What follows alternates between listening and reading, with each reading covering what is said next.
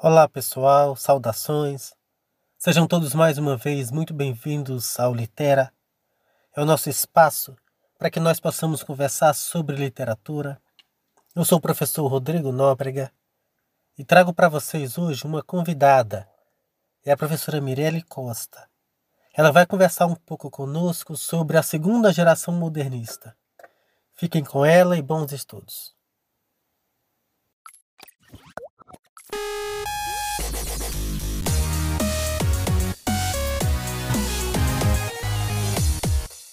Olá, moçada! Eu sou a professora Mirelle Costa, a sua professora de literatura, e o tema da nossa aula é segunda fase do modernismo, mas o foco da nossa aula hoje é a prosa da segunda fase, é o romance de 30. Não deixe de se inscrever em nosso canal e fique atento ao sininho para você receber as nossas atualizações.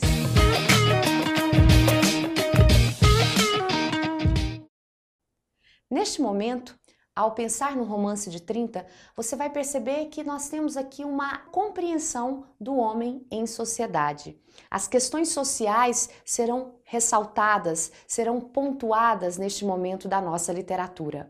O romance de 30 é um romance engajado, também conhecido como um romance neorrealista.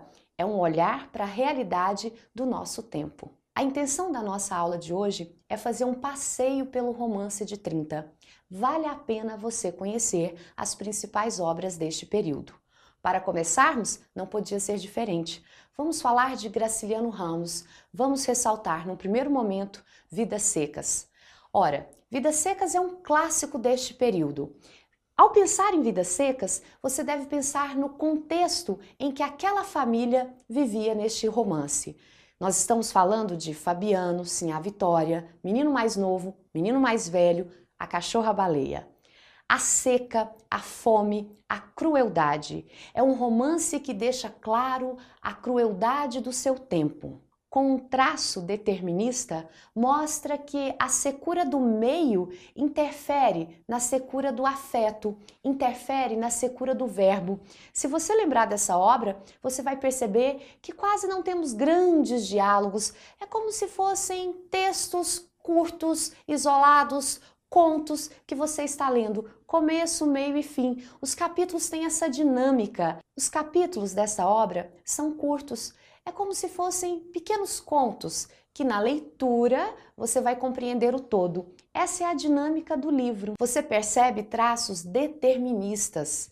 Essa secura está presente no verbo, está presente no afeto e essa secura vem toda do meio em que essa família vive. Ainda pensando em Graciliano Ramos, eu destaco para vocês uma obra-prima, São Bernardo, em que nós temos o protagonista Paulo Honório. Paulo Honório chega ao ponto de se tornar um coronel, um homem importante, um grande fazendeiro, o fazendeiro da fazenda São Bernardo. Paulo Honório representa a força do capital. Mas se você se lembrar bem, a esposa de Paulo Honório, Madalena, é o seu oposto. Madalena representa o social, o lado humano presente na narrativa. Vale lembrar que o social não suportou a força do capital. E você percebe isso em todo o sofrimento vivido por Madalena.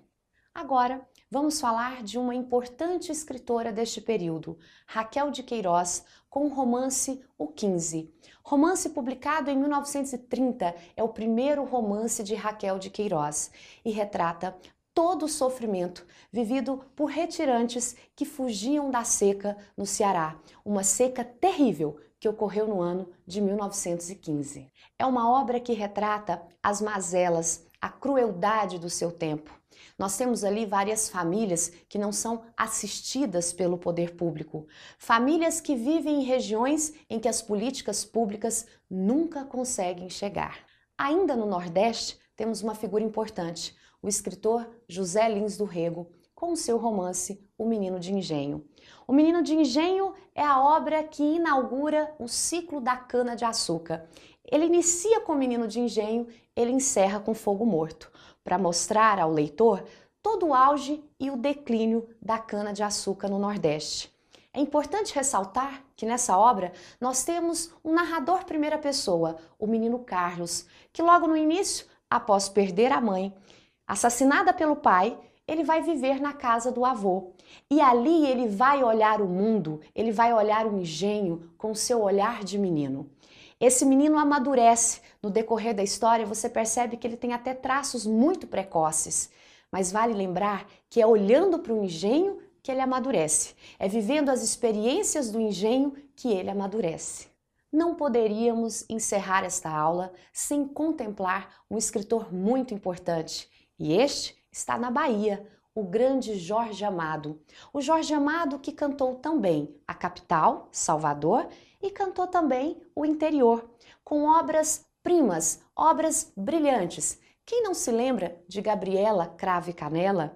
Quem não se lembra de Dona Flor e seus dois maridos? Só que neste momento nós vamos dar uma atenção especial para uma obra clássica de vestibulares, Capitães da Areia. Se você observar, as questões sociais estão evidenciadas nessa obra.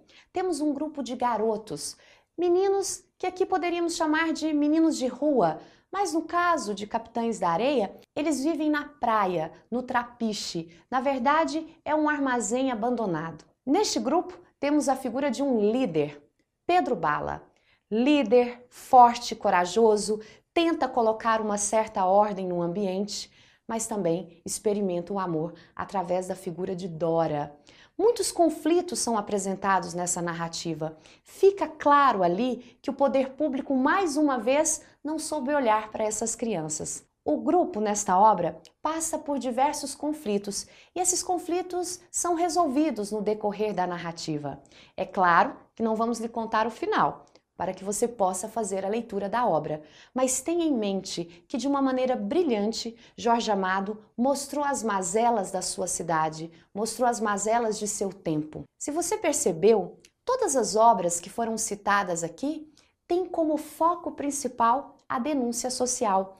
Esse é o objetivo do romance de 30, mostrar tudo aquilo que era vivido naquele momento, momento de dificuldades, momento de ditadura Vargas, momento de opressão.